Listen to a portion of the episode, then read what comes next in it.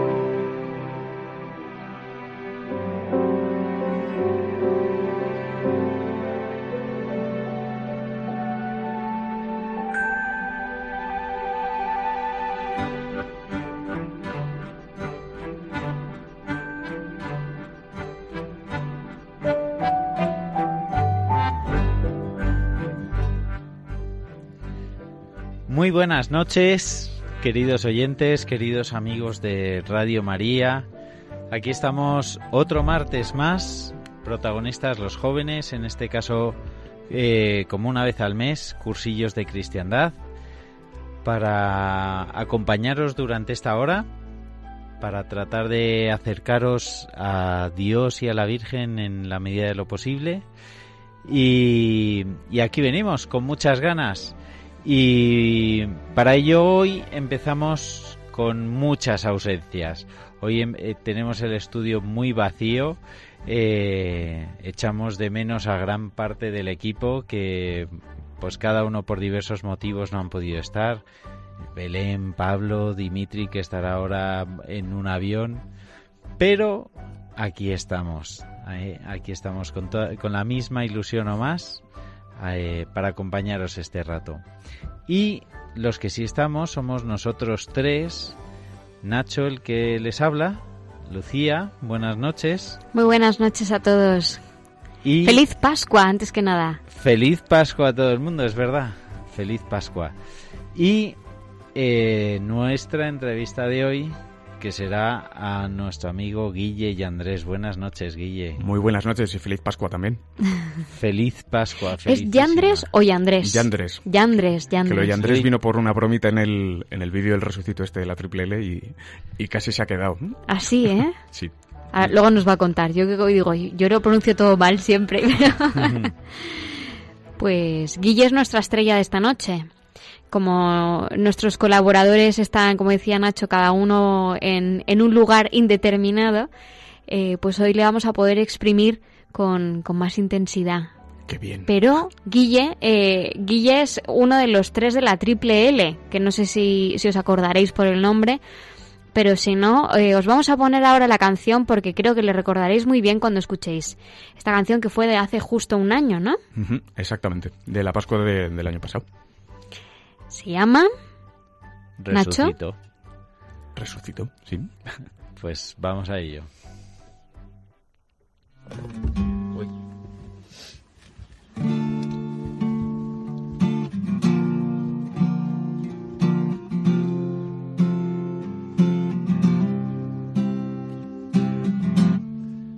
La triple L, Luis y Andrés, 2017.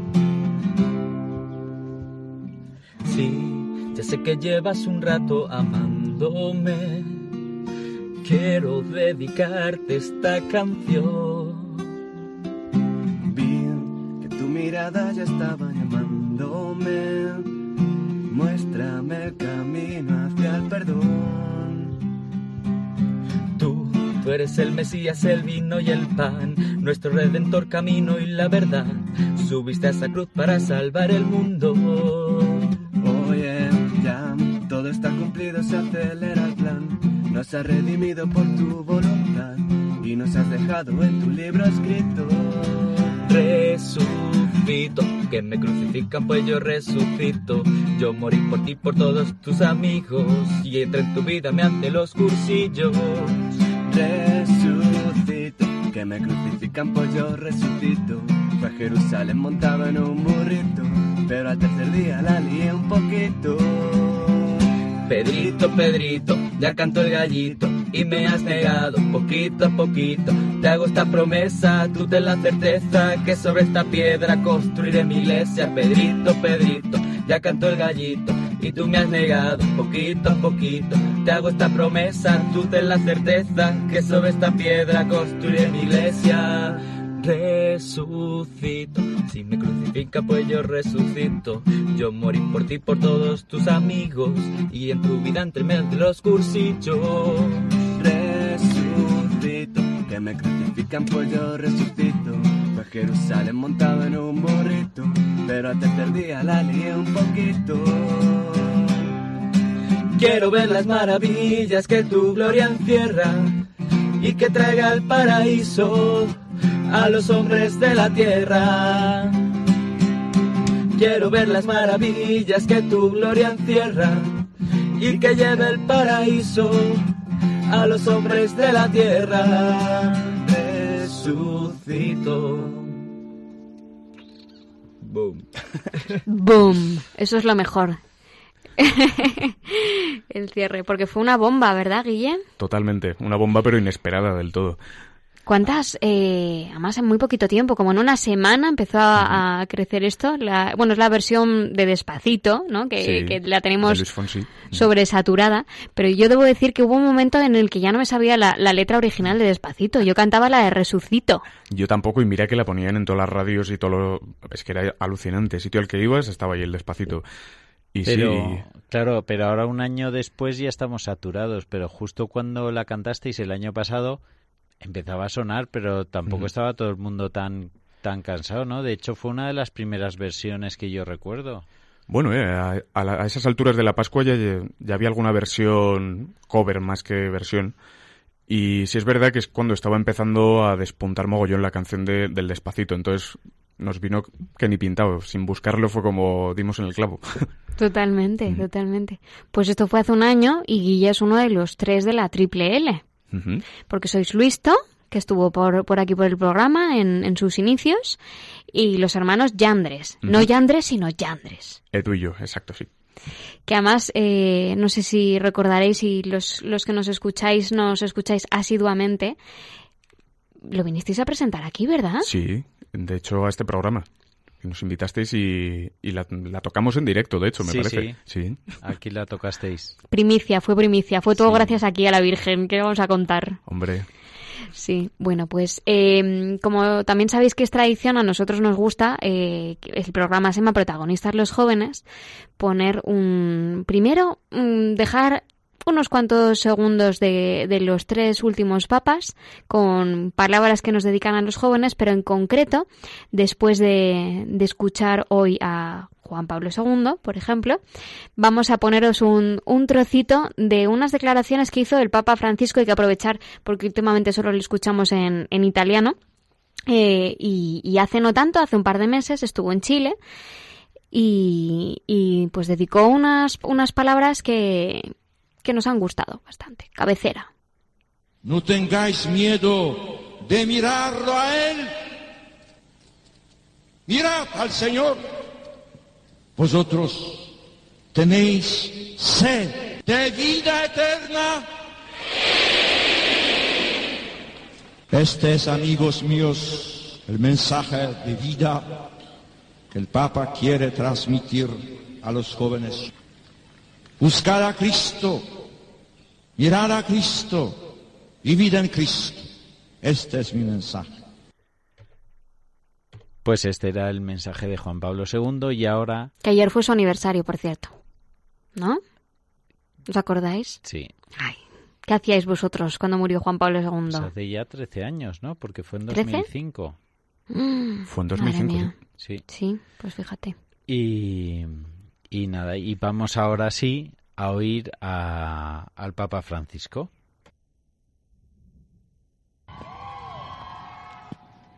En mi trabajo como obispo eh, pude descubrir que hay muchas, pero muchas buenas ideas en los corazones y en las mentes de los jóvenes. Y eso es verdad. Ustedes son inquietos, buscadores, idealistas. ¿Saben quién tiene problemas? El problema lo tenemos los grandes, que cuando escuchamos estas, estos ideales, estas inquietudes de los jóvenes, con cara de sabiondos decimos, piensa así porque es joven, ya va a madurar, o peor, ya se va a corromper. Y eso es verdad. Detrás del ya va a madurar, contra las ilusiones y los sueños, se esconde el tácito ya se va a corromper. Cuidado con eso. Madurar es crecer y hacer crecer los sueños y hacer crecer las ilusiones. No bajar la guardia y dejarse comprar por dos chirolas. Eso no es madurar. Así que cuando los grandes pensamos eso, no le hagan caso.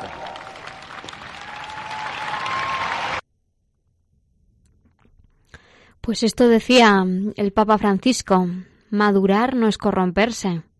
Y sobre todo nos, nos invitaba a los jóvenes, yo todavía me incluyo aunque no sea tan joven, pero Guille sí que lo es, eh, nos invitaba a luchar por nuestros sueños.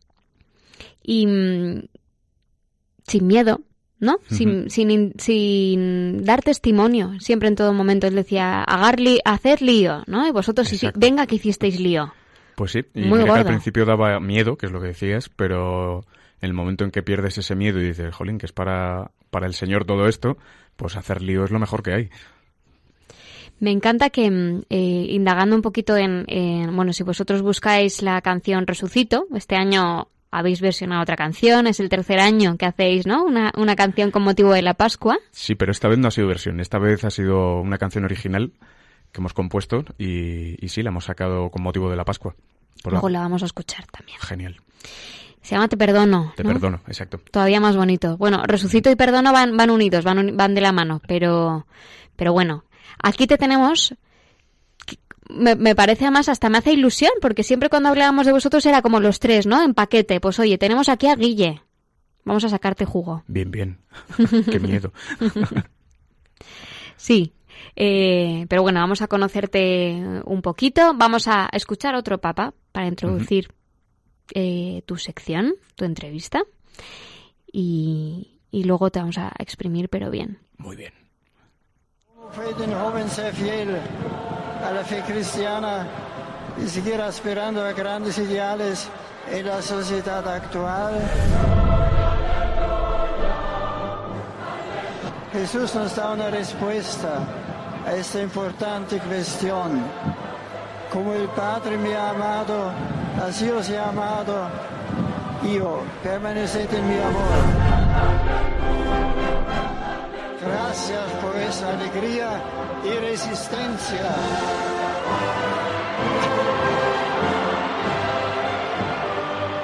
Vuestra fuerza, vuestra fuerza es mayor que la lluvia. Una frase que me encanta, que nosotros cuando acabamos de poner esta sección siempre hablamos de cuatro vientos, de vuestra fuerza es mayor que la lluvia, que es verdad, que los jóvenes eh, tienen la fuerza mayor que la lluvia, pero a mí la frase que más me gusta de él es la de permaneced en mi amor.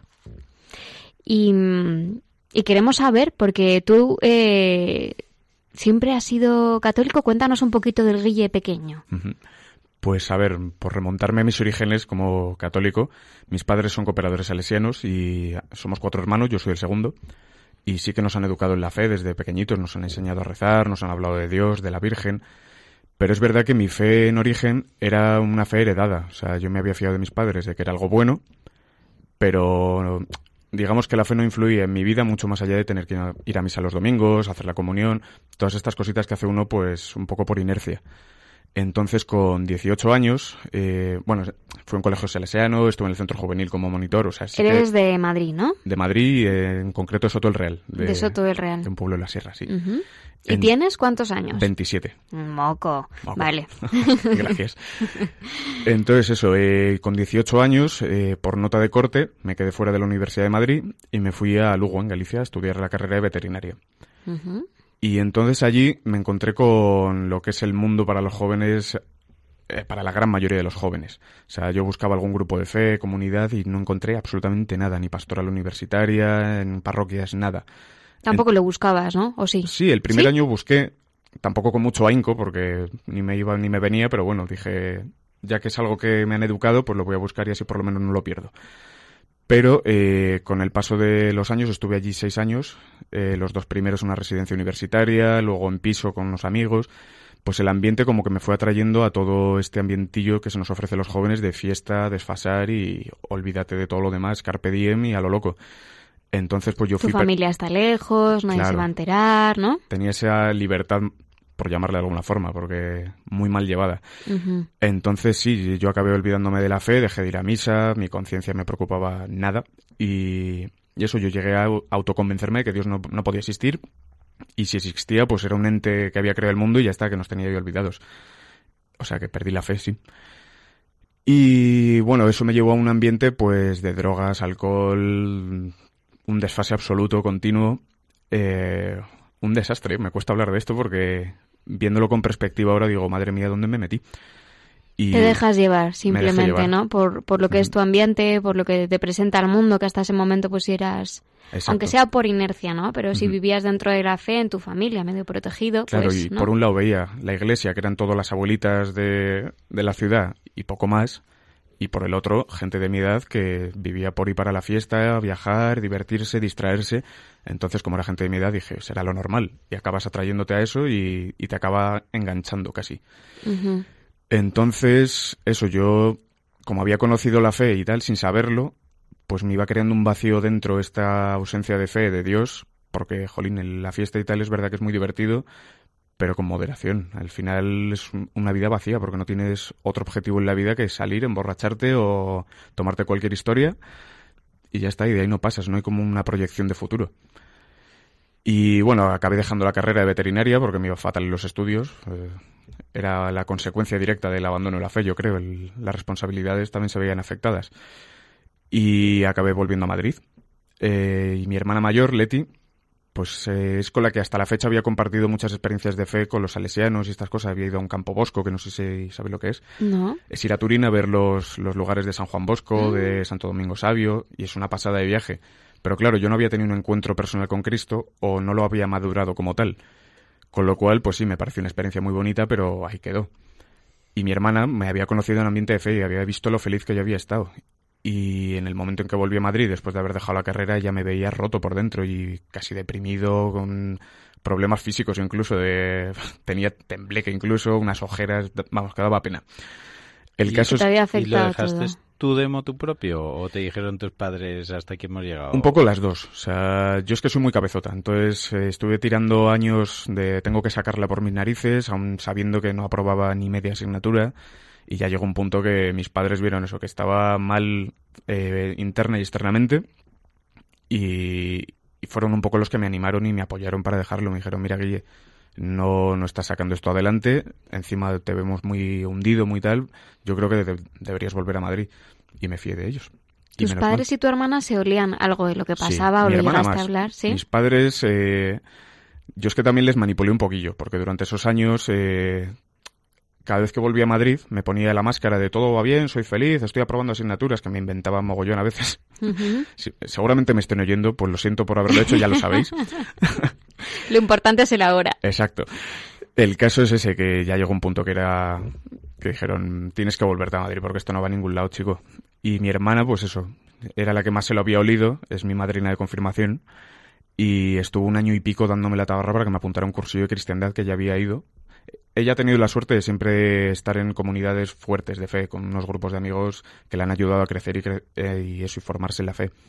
Con lo cual, ella cayó de rebote en cursillos por unas amigas y le pareció una experiencia brutal de iglesia, de, de fe, de encuentro con el Señor.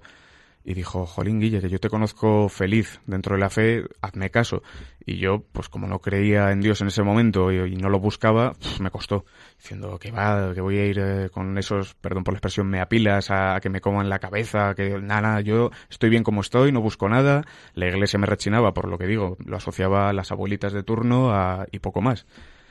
Pero bueno, al final, casi chantajeándome, no sé cómo lo consiguió, pero acabé accediendo, era un cursillo de cristiandad en 2014, Ponte el Pilar.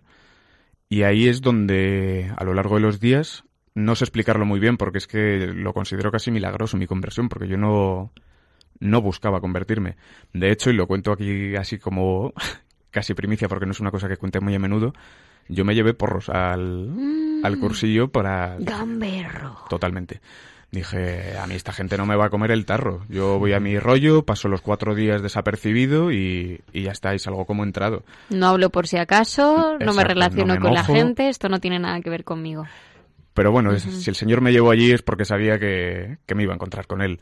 Todo esa raíz de, de gente que conocí magnífica en ese cursillo, que hizo una labor de acompañarme y de ganarse mi amistad poco a poco, pues eso, a través de sus testimonios, de conversaciones con ellos, fui encontrando, no encontrando, sino como que se abrió un huequito en mi corazón y se empezó a colar el Señor. Y todos mis prejuicios como que fueron cambiando. no puedo contar lo que se hace en un cursillo, obviamente, porque es mejor vivirlo. Pero eso sí, fue como de repente eh, un cambio de tuerca, decir, concho, que aquí está pasando algo y, y, si soy idiota me lo voy a perder. Entonces acabé tirando los porros por el váter y dije, venga, eso fue al, son cuatro días, pues el segundo día por la noche Dije... Te rendiste. Me rendí más o menos, sí. Te rendiste a, tu escudo. De momento de lo que hiciste fue soltar el escudo y, abrirte, ¿no? Y abrirme. O estar receptivo. Exacto. y, y, eso, y luego tuve una confesión brutal con un sacerdote que es de cursillo, que se llama Jordi. Estuve hablando con él bastante rato. Y fue, vamos, de las experiencias más brutales que he tenido de perdón en mi vida, porque claro, yo llevo acumulado ponte que ocho años sin confesarme o, más, incluso sin confesarme a conciencia, que antes yo si me confesaba de pequeño era porque me lo habían dicho, o sea, ni siquiera me lo planteaba, decía, bueno, he hecho esto que he mentido, está mal, pues me confieso. Entonces eso, tuve una conversación con Jordi y luego una visita al sagrario. Y yo lo que sentí por dentro fue una, una paz interior, una felicidad y lo más importante, me sentí amado, por primera vez en muchísimo tiempo. Todo ese amor, toda esa paz y, y deseos que yo tenía en el corazón que había estado buscando en los lugares incorrectos, de repente me venían de golpe. Y no solo eso, es que me venía una certeza a la cabeza de saber que lo que me venía era por Dios, que era Dios el que me estaba dando eso. Y, mm, bueno, ¿tú esto, todo esto lo vives en el día 2, en el día 3? En el día 3. En el día 3. Llorando como, como un niño. Cada vez que iba al sagrario, eso ya había tenido un, un primer encuentro, un encontronazo con el Señor que me había pegado un cambio vamos, un collejón que me dio la vuelta a la tortilla de mi vida. ¿Y qué es lo que se te pasaba por la cabeza, no? Porque eh, hay, un, hay algo que te dice, venga, voy a soltar mi armadura, que son los porros, que es lo que a mí me aleja del resto de la gente que esté aquí, porque yo en el fondo soy un rebelde y no tengo nada que ver con esto. Em, pero bueno, vas dando como pasos, en realidad, o sea, cuando hablamos de pasos y de las cosas que pasan dentro de un cursillo, que es eh, que transforma la vida, como a ti te ha pasado, ¿no? Eh, parece que vayamos hablando despacio, pero en realidad es muy rápido, ¿no? Porque eh, mm, llegas con un, con un escudo, al segundo día sueltas ese escudo y al tercer día te confiesas después de ocho años.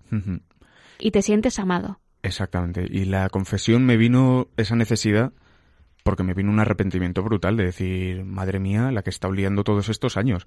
O sea, ya no solo el tema fiesta es esto, el haber estado engañando a mis padres, el tener engañado a todo el mundo prácticamente. Y eso, y un vacío interno enorme. Dije, pues este vacío hay que llenarlo. Y, vi la manera. Se me encendió la linternita de, aquí tienes una manera de llenar ese vacío, Guille pero eso es muy complicado, ¿no? Salir al mundo de repente, sobre todo después de estar ocho años metido en otras cosas, con otro tipo de gente, con, con algo que en el fondo pues te echaba para atrás. Sales del cursillo y ¿qué pasa? Bueno, yo es que del cursillo salí un poco en shock. Porque fue eso, fue como... No sé explicarlo bien, pero sí salí con, como muy encendido, con el corazón ardiéndome y no me dio miedo. Fue decir, jolín, es que he encontrado un tesoro. Entonces la, primera sensación que tuve era que tenía que llevárselo a, a todos mis amigos que me quedaban por aquellas y al primero que quería llevar era mi hermano Edu que no estaba tan perdido como yo en el sentido de fiesta, pero casi. Y, eh, ¿Cuántos años tenía en aquel momento tu hermano? ¿Es Pues, el tercero? Es el tercero, vamos muy seguidito, le llevo tres años casi justos. Entonces ha sido mi compañero de, de desfases desde, desde que empezamos casi. Y dije, jolín, pues esto que me ha cambiado tanto la vida tengo que, que llevárselo a mi hermano. Y también me costó año y pico llevarle a, a un cursillo porque él vio el cambio en mí y dijo, madre mía, a este tío le han hecho lo de la naranja mecánica, la película, de ponerle unos chismes en los ojos, una pantalla y le han lavado el cerebro. Pero bueno, al final parece ser que, que mi testimonio ayudó. Le... No logré de primeras que viniera un cursillo. Logré que viniera una Pascua de jóvenes en... de cursillos. Y entonces, viendo que todos los jóvenes de cursillos son gente normal y corriente, que tiene su pasado como nosotros, y, y que vivía la fe de una manera tan bonita y tan alegre, dijo, oye, pues no es tan raro esto, y le dio una oportunidad. Y al final acabó cayendo en el cursillo, y ahora vamos. Si antes éramos compañeros y cómplices de, de desfase, ahora, pues mira, ahí tienes el resucito, por ejemplo. Bueno, ¿y tu hermana? Mi La hermana, mayor, porque vamos, al final es el punto de foco de todo esto, ¿no? a mi hermana yo le debo un mogollón. O sea, no digo todo porque todo se lo debo al Señor, pero, pero casi fue él, sí, el, la que me enganchó a, a esto, que me ha salvado la vida, porque a mí me ha rescatado de un ambiente horrible. Bueno. Y mi madre, mi madre, vamos, vive todo el día de rodillas dando gracias. Porque ha sido madre. nuestra Santa Mónica. Y mi padre igual. Y ese ambiente horrible, por rebobinar un poco, porque hemos adelantado un montón, ¿no? Sí. Pero has dicho antes de, jo, es que me cuesta hablar de esto. Eh, esos años en Lugo. ¿cómo fue? Porque me- yo me imagino una cuesta abajo, día tras día, más abajo, más abajo. Sí, básicamente eso. El primer año era todo muy divertido, todo fantástico. Yo llegué de novato a la residencia de, de universitarios, una acogida brutal porque un ambiente universitario pues es muy gracioso. Entonces lo que empieza como fiestas inocentes, pues ponte que viernes y sábados, pues eso fue increchendo. Es- era como una pelota de nieve rodando cuesta abajo. Entonces al principio pues de salir uno o dos días a la semana acabé saliendo semanas enteras todos los días, yéndome a festivales. Y eso es lo que decía antes, que como que te va enganchando y ni te lo planteas y como te va enganchando te da miedo quitarte de eso porque es- estás llenando huecos con una cosa temporal. No sé si me explico. Totalmente. Una felicidad pasajera. Totalmente, sí. Sí, sí. O sea, es huir de tu realidad. O sea, imagino que no deja de, pasar un buen rato, aparentemente. Eh, pero luego cuando eso termina y te ves en la habitación y ves que tu vida va pasando, que, pues claro, que todos tus compañeros van pasando cursos, que van aprobando, que, que van haciendo cosas y, y que tu vida se queda en, en esos ratitos, mm, en esos destellos como de felicidad, ¿no? Totalmente. Y eso pues también te acaba creando unas inseguridades y unas heridas que cuestan. Entonces, es lo que digo, yo el último año, o sea, tendría que haberme visto un psicólogo y, y, y diagnosticármelo, pero yo creo que estuve hasta deprimido por eso mismo, porque veía cómo pasaba la vida, que yo no tenía un- nada atado para el futuro y que estaba tirando mi vida por la borda, pero aún así no, no me veía capaz, era como que, De como tomar que las estaba bloqueado, riendas, ¿no? exacto. Era un bloqueo de decir, pues bueno, me conformo. Y eso era el tercero o el cuarto año ya. Empezó el, el mayor declive a partir del tercer año que me fui a piso. Y sí, o sea, fue... eso. Cuatro años, ¿no? En total. En total cinco y pico. Cinco y pico. Sí, sí, que lo alargué bastante. y, y bueno, y tú me imagino que volverías a tu casa aquí de vez en cuando, en vacaciones, en fiestas. Sí, y de hecho, ahora me doy cuenta que volvía más de la cuenta porque en casa estaba muy bien, era como un oasis de paz. Por eso mismo, porque volví a ir a misa con mis padres, eh, por hacer el paripé. Pero Porque volví a ir a misa. Claro, por no disgustarles, yo decía, pues venga, les acompaño a misa, me callo, no, no la vivo. Pero mira, por lo menos ahí estaba el Señor también dando...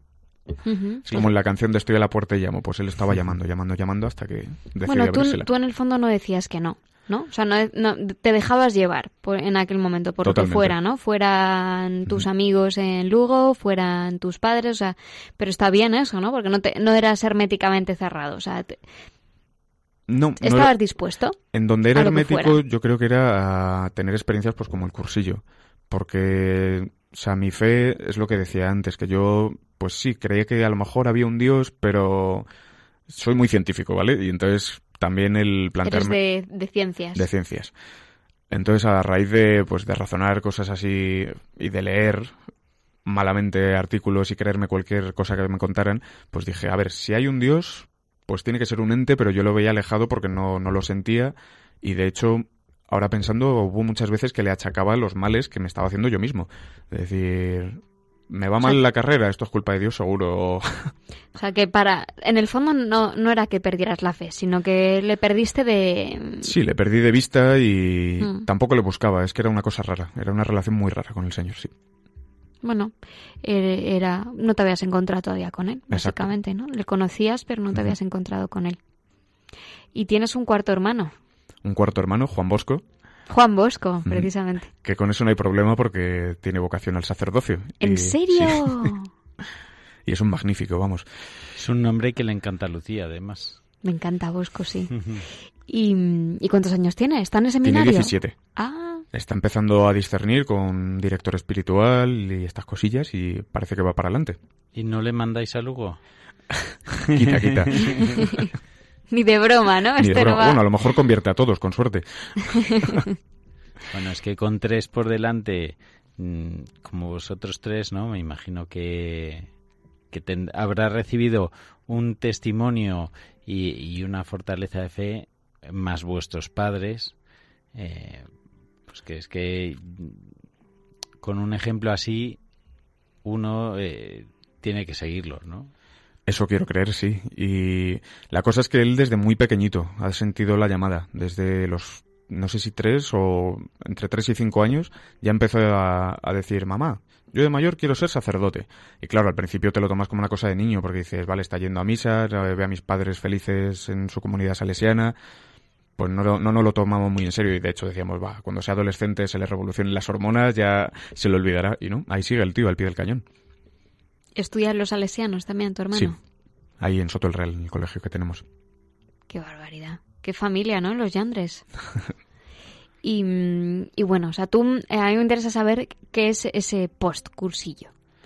O sea, cuando tú sales tus, y tu madre o tu padre, no ha- has hablado un poquito más de tu madre. No sé si es porque se esmeró más en, en vuestra educación o porque estaba Para nada, los especialmente dos. dolida, los dos. Los dos por igual, sí, sí. Salen y te, y te ven cambiado o bueno, o en el fondo ni siquiera sabían qué es lo que estaba pasando por dentro, pero pasaría algo en ti, externamente también, ¿no? Ha- Han pasado muchas cosas por dentro, pero Yo recuerdo el primer encuentro que tuve con ellos al salir de mi cursillo. Pocas veces en mi vida he llorado más. Mezcla de arrepentimiento, de felicidad, de, de todo un poquito. Pero vamos, lo que me han contado ellos es que yo, cuando me vieron a lo lejos, llevaba una cara iluminada y de, de esperanza, de felicidad que no me habían visto en muchísimo tiempo. Y he dicho a mi madre antes porque es que se emociona muchísimo. Probable- pro- probablemente esté llorando ahora en casa. Luego me lo dirá. te dedicamos el programa. Sí. Pero sí, fue un encuentro muy bonito porque ellos han rezado muchísimo por nosotros, sobre todo por Edu y por mí, por nuestra conversión y que podamos vivir la fe libremente. Y entonces ver que has encontrado eso que ellos aman, pf, pues les hace inmensamente felices. Eh, ellos no habían hecho cursillos, ¿no? Mi madre lo hizo en el año 81, pero luego por cosas de la vida acabó en vida de parroquia, eh, conocí a mi padre y acabaron los dos en Salesianos cuando llegamos a Soto, que tendría yo tres añitos cuando fuimos a Soto el Real.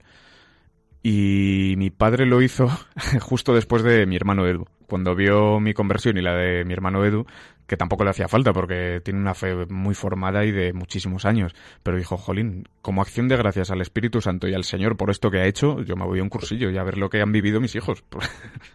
Es que es precioso. Eh, Aquí yo lo digo mucho, además, yo a mi cursillos me cambió la vida, pero sobre todo lo que me cambió la vida es el Señor. Y el Señor se hace presente en un montón de sitios y en un montón de movimientos. Y mm, pues mira, tus padres eh, con los salesianos, vosotros en cursillos, tu hermana, eh, ¿dónde?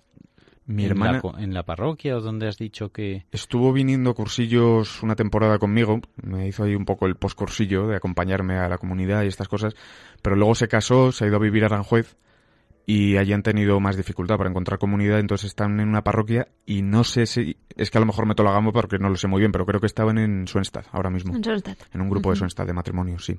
Pues lo bonito de esto, que es a lo que yo iba, es que el Señor está en un montón de sitios y se nos hace presente siempre. Y, y lo bonito es encontrarse con Él. O sea que, que desde aquí animamos a todo el mundo, hombre, cada uno desde lo que conoce, nosotros desde cursillos que, que nos encanta, pero que, que busquen al Señor, ¿no? Exacto. Que cada uno tiene. la- el Señor tiene una forma de encontrarse con cada uno de nosotros y algunos es cursillos o- y otros cualquier otra historia, pero, pero sí es verdad que se hace presente en mogollón de carismas y de formas de, de encontrarse con nosotros. Y perdón por la cuña porque estabas hablando de cuando saliste del cursillo y los dos te vieron con una aureola sobre la cabeza y todo feliz y, y de ese encuentro. Sí, ¿Y, y qué pasó luego, no? Porque ellos te ven súper feliz, tu vida imagino que cambió, ¿no? A raíz del cursillo. ¿Qué es lo que hiciste? Porque te encuentras de repente con una realidad que, que te gusta, ¿no? Bueno, te sa- sales amado, ese es el sentimiento, ¿no? O sea, exacto. y perdonado. y perdonado. ¿Y, y qué es lo que decides? Dices, oye, quiero estar aquí, yo necesito estar con esta gente que, que pues que me gusta, ¿no? Esto es comunidad, que a lo mejor no sé si... Eso es lo que iba a decir. Que justo descubrí también en el cursillo la importancia de tener una comunidad, porque yo en Lugo había intentado vivir la fe solo. De, vale que había buscado algún grupito y tal, pero como no encontré, pues al principio iba algún domingo a misa y eso lo acabé dejando. Entonces me di cuenta que la fe no se puede vivir solo, para nada. Que necesitas una comunidad que es como los ruedines de la bicicleta, que, que te van ahí apoyando en el camino. Entonces, sí, tuve también experiencia de iglesia, de la oración. Y dije, jolín, yo esto lo quiero para mi vida. Y como se nos oferta el seguir caminando en la comunidad de cursillos, pues decidí darme ese año de plazo que nos dan a todos cuando salimos de un cursillo. Y vamos, es que me he enamorado de- más de la iglesia y del Señor gracias a, a este movimiento de cursillos. Y empiezas a conocer a gente. Claro. Al principio conocí a mi hermana y a dos personas más. Pero a raíz de empezar a ir a convivencias de Adviento con los jóvenes, eh, fuimos a el primer año a Ávila que hubo el aniversario de Santa Teresa. Ahí- Hace nada realmente de esto, Sí, ¿no? Que hace un año... Ah, ya tanto 2015, tres. creo recordar. Y pues sí, empecé a conocer gente de mi edad y hacer amistades fundadas en el Señor. Entonces es muy bonito cuando compartes la fe con un amigo porque puedes compartir tu vida plenamente. Entonces, no sé, te va enganchando más al movimiento también, sí. De hecho, eh, Nacho y yo te conocimos en la Jornada Mundial de la Juventud, en Polonia. En Polonia, ya de ahí entraste en el ruedo y no... Y no he Y salido. te apuntaste a todo. Sí, sí. Al principio yo pasé un poco desapercibido en la comunidad de cursillos porque fue tan grande el cambio que había sentido en mi vida y como que estaba un poco desbordado por todo lo que me había pasado. Eh, entonces yo dije, bueno, voy a ir con calma, voy a ir viendo cómo es esto de la comunidad poquito a poco. Eh, Fui alguna, alguna vez a la Ultrella, que es la comunidad más inmediata, para los que no lo sepan. Y fue a raíz, no sabría decir, sí, de la JMJ yo creo, que cuando empecé más a involucrarme más en, en el movimiento de cursillos. Y ahí todavía tu hermano Edu no, había, no, no se había iniciado, ¿no? O sea, estabas más en oración por él casi. En la JMJ yo creo que ya había ido a cursillos, Sí. no lo sé. Es que me bailan las fechas, porque han pasado tantísimas cosas desde entonces que, que me bailan un poquito. Pero sé que yo hice el cursillo, eh, luego fui a una Pascua con mis padres, fuimos toda la familia a Turín a vivir la Semana Santa. Y a la siguiente Pascua creo que es la primera que le invité, antes de que él hiciera el cursillo. O sea, sí, la Pascua de 2016. Y ya en 2016, mayo, me parece. Sí, en mayo es cuando hizo el cursillo, en 2016. Y mm, a mí me gustaría saber. Me parece muy, muy claro, bueno, que tampoco hace falta que describieras mucho más, ¿no? De tu época, pues de las distintas etapas, ¿no? De cuando eras niño, pues tranquilo, ¿no? O sea, como que te, te dejabas. Ya está, no te planteabas demasiadas cosas. El Lugo te las empiezas a plantear y decides experimentar. ¿Y, ¿y quién es Guille ahora? ¿Cómo es Guille por dentro? pregunta. Uy, complicado, ¿eh? Te lo he puesto complicado. Pues Guille a día de hoy es un trabajador de la viña del Señor, dicho bien y pronto.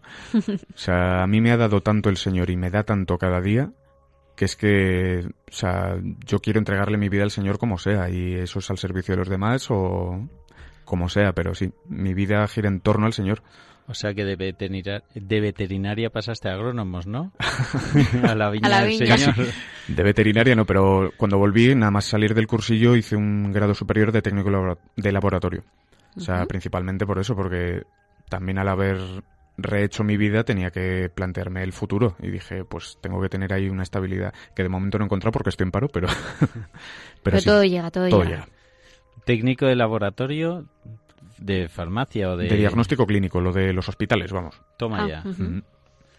O sea, me he roto el cubito. pues... eh, y, y en eso empleaste dos añitos. Cuando... Dos años son, sí. Pues... Y, mientras estás estudiando, estás estudiando, que lo he dicho así como muy rápido, está, eh, pues esto, técnico de laboratorio. ¿Tú hablas del Señor? ¿A la gente? También ha sido progresivo. El, el hablar de Dios mm, me ha ido costando. O sea, como era algo tan novedoso para mí el encuentro con el Señor y no sabía explicarlo, pues había ambientes y gente con la que evitaba hablar de Dios porque me daba miedo al rechazo o eso, porque yo había sido muy guerrero en contra de la fe también en mi época de Lugo. Entonces ha sido muy progresivo. A día de hoy me da igual hablar de Dios abiertamente. O sea, si alguien me pregunta, lo voy a decir. Y, por ejemplo, este verano pasado me fui de misión a Perú. Pues a mi grupo de amigos les dije, este año no estoy con vosotros en las fiestas del pueblo porque me voy de misión a Perú. Y ya te empiezan a preguntar la gente de, joder, ¿qué le pasa a este tío? ¿Qué- ¿Y cómo se lo toman? Bastante bien. Gracias a Dios, mi grupo de ahí de Soto del Real es una pena que no tengan fe la mayoría o tengan esa fe heredada que digo yo, pero respetan mogollón. O sea, como hemos crecido desde pequeñitos en ambiente de pueblo, pues somos muy piña, entonces lo respetan y se alegran de que sea feliz. A ver si se alegran menos si vienen a un cursillo. Oye, a ver, hay un- una frase que se dice mucho en cursillos que a mí me encanta, que es antes de hablar, a, ¿cómo es? Antes de hablar a Dios, no, a los hombres de Dios, hablarle a Dios de los A hombres. Dios de los hombres. Así que hay que ponerlo en oración, ¿no? Totalmente. Y a ver qué pasa. Porque al final tienes muy claro cuál es tu felicidad. Y, y bueno, y ahora, eh, ¿qué pasa? Porque el- pasa lo de esta canción, que eso ya sí que lo de Resucito, que por cierto, vamos a escuchar antes de que se acabe el programa la nueva, la de Te Perdono. Eh, pero mm, de repente a ella sí que estás expuesto a todo el mundo. Totalmente. A tus amigos, a los que sabían, a los que no sabían, a... ¿Qué es lo que pasa? Porque, claro, son un millón y medio de personas que te han visto en, en YouTube. Medio en broma digo que ha sido la salida del armario católico, porque esos ambientes en los que no hablaba de Dios o, los esquivaba o eso, iba un poco de puntillas, de repente fue como ¡pum! ¡Hala! expuesto. Y al principio daba miedo por eso del rechazo, el uy, ¿qué van a decir? Pero viendo mm, la acogida que ha sido buena por todos los ambientes y ámbitos, ha sido súper liberador. Entonces, ha sido lo que me ha dado también muchas alas para poder hablar abiertamente de mi fe y, y demostrar mejor mi- con testimonio de vida lo, lo que es la fe para mí, lo que es el Señor en mi vida. Tanto que luego habéis empezado a componer más cosas. Exacto. Sois una familia trap, ¿no? Poco menos. Desde pequeñitos, vamos, en el coche en vez de ir con cassettes, que era la época de los cassettes, íbamos cantando toda la familia y sí, sí, nos han educado en la música. ¿Y cuál es la de este año? Este año se llama Te. Perdono y la idea surgió un poquito porque como no, hay, no ha habido ningún tema que haya despuntado tantísimo como el Despacito, dijimos, "Pf, pues no hay nada así para versionar rollo en broma como el año pasado. Y en principio no íbamos a hacer nada, pero viendo que muchísima gente nos pedía, ¿este año qué vais a hacer? ¿Qué versión? Dijimos, oye, mira, ya solo sea por agradecerle a la comunidad y a, a la, en general a la gente el apoyo recibido el año pasado, pues vamos a hacer una canción y así hablamos, aprovechamos para evangelizar un poquito. Entonces es una canción para hablar de la figura de Jesús de, y en la Pascua, que es el tiempo perfecto para hablar del Señor. Estamos en la semana de la Pascua. Pues Nacho, ¿podemos escucharla? Podemos. Vamos a por ello.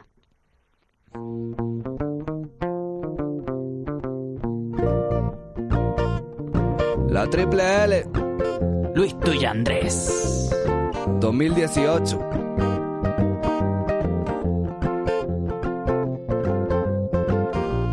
Historia ya te la han contado.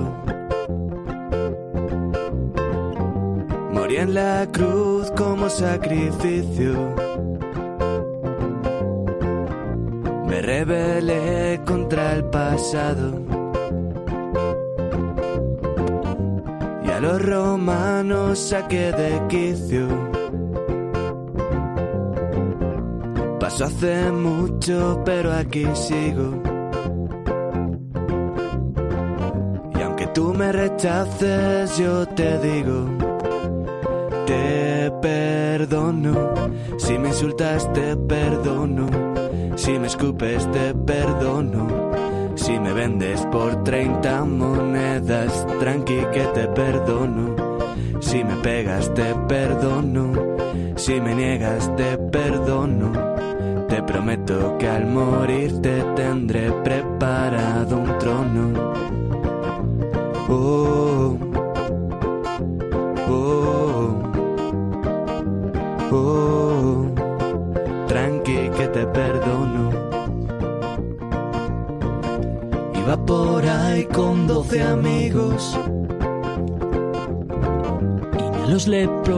Yo discrimino. Aunque has pecado yo te redimo. Tienes sed convierto agua en vino. En Jerusalén dando lecciones. Los fariseos seguían mi pista. A los ciegos devolvía la vista. Porque para los milagros soy un artista. Historia yo resucito.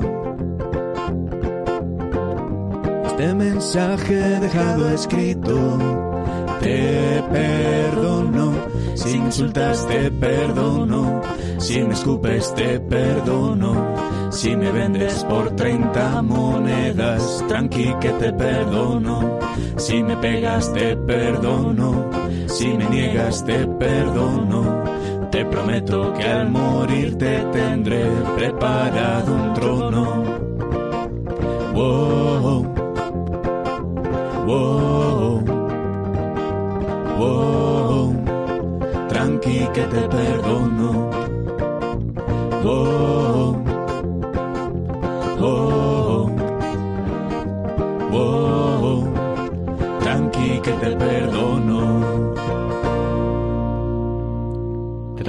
que te perdono. Nos ha salido casi ensayado, ¿eh, Nacho?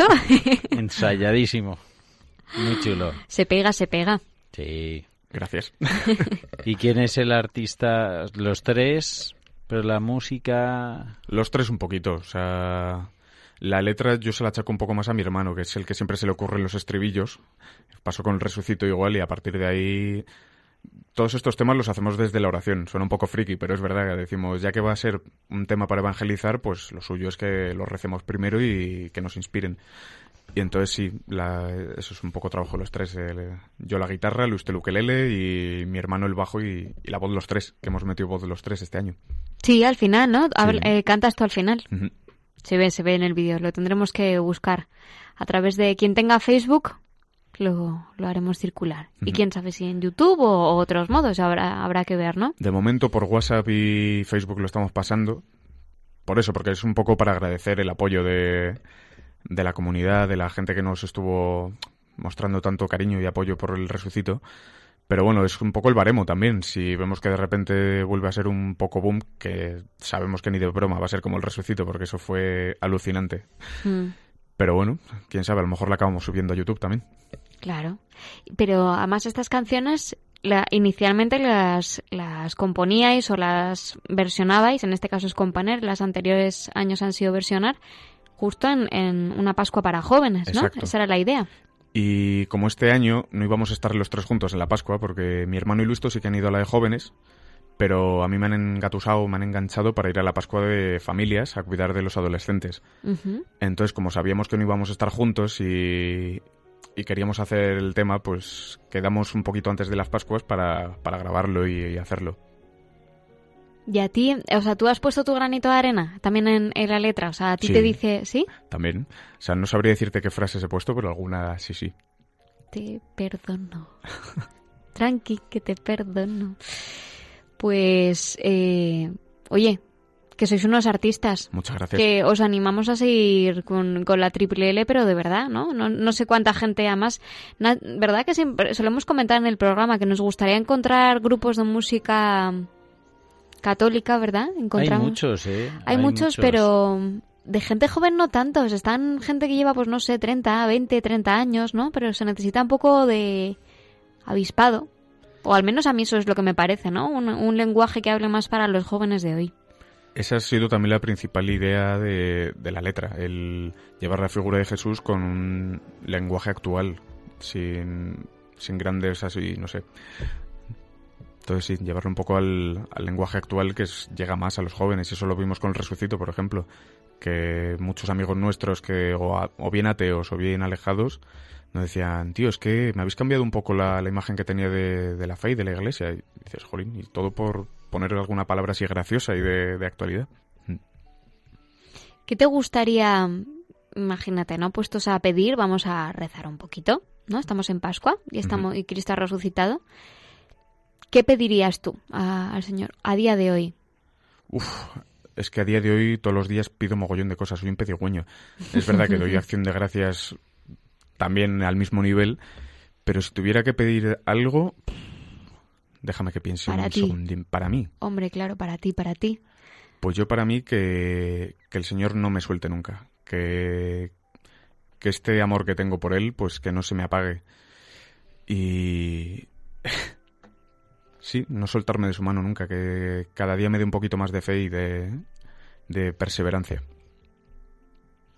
Nada menos. Ahí queda. Yo también, vamos, yo también deseo algo parecido, ¿no? Todos deberíamos desear eso. Somos pan débiles, ¿verdad? Totalmente. Espe- Eso, Mm. A veces asusta. eso es decirle a Dios quiero ser feliz. O sea, porque Sí. sabes que Dios te va a hacer feliz. Si le pides fe y estás siempre cerca de Él, es saber que vas a ser feliz. No que no vayas a tener problemas, que, que a Jesús le quería mucho y le hacía feliz y le crucificaron, ¿eh? Pero, pero sí que la vida se vive de otra manera y, y mucho más feliz. Y Pero- que lo malo cobra sentido si las cruces las cargamos con el Señor. Y lo sé por experiencia porque no, mi vida no ha sido color de rosa mm, desde que he salido del cursillo. O sea, he tenido muchos problemas, he tenido pues muerte de familiares muy queridos, eh, estar en paro, pues cosas que el mundo tiene inevitablemente, enfermedad, y entonces pues sí, se pasa mal, pero es que teniendo, sabiendo que Cristo ha muerto por mí en la cruz y que va a cargar conmigo esas cruces, pues es que para adelante, eso, eso te da una tranquilidad y una esperanza que nada en el mundo te la puede dar. Solo te la puede dar Jesucristo. Y va otra pregunta un poco complicada o personal. Y yo creo que con esta ya cerramos. Me gustaría saber cómo rezas tú. Porque has dicho que tú ahora eres un trabajador en la viña del Señor. ¿Cómo es tu día a día con Cristo?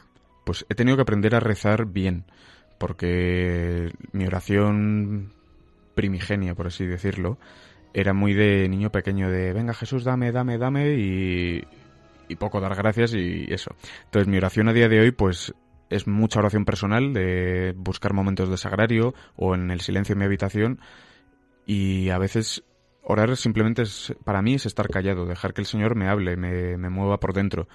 Luego también me valgo de herramientas como los evangelios, que es... Alguien me lo definió de una manera que me encanta, que es la carta de amor que te escribe Jesucristo todos los días. Y dices. Y luego, pues oraciones hechas. Me gusta muchísimo rezar el rosario a la Madre. A la Virgen le tengo un cariño muy especial. Viniendo de los salesianos, María Auxiliadora, vamos, está ahí en mi, en mi día a día también.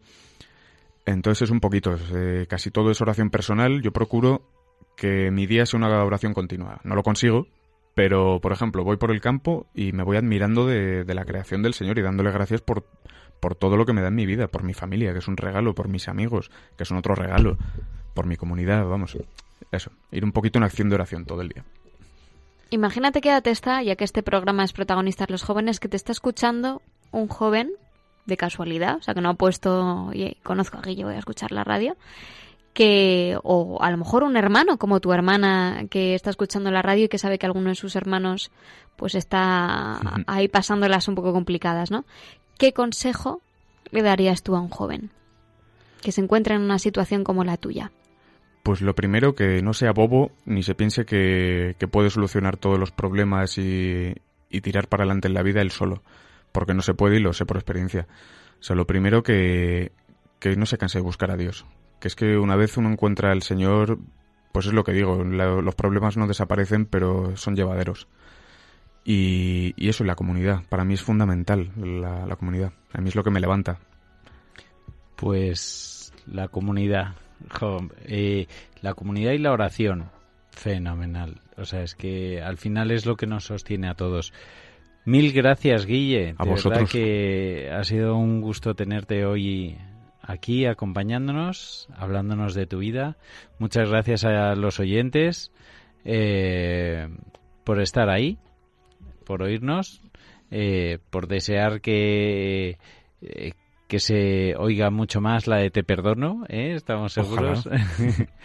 y, y os emplazamos para dentro de un mes, para el primer martes de mayo, en Protagonistas los Jóvenes con cursillos de cristiandad. Y nos despedimos. Yo solo quiero hacer otro apunte. Eh, el Papa Francisco nos decía en las frases que hemos escuchado antes en Chile que madurar es no bajar la guardia. Así que no la bajemos. Hasta pronto, hasta dentro de un mes.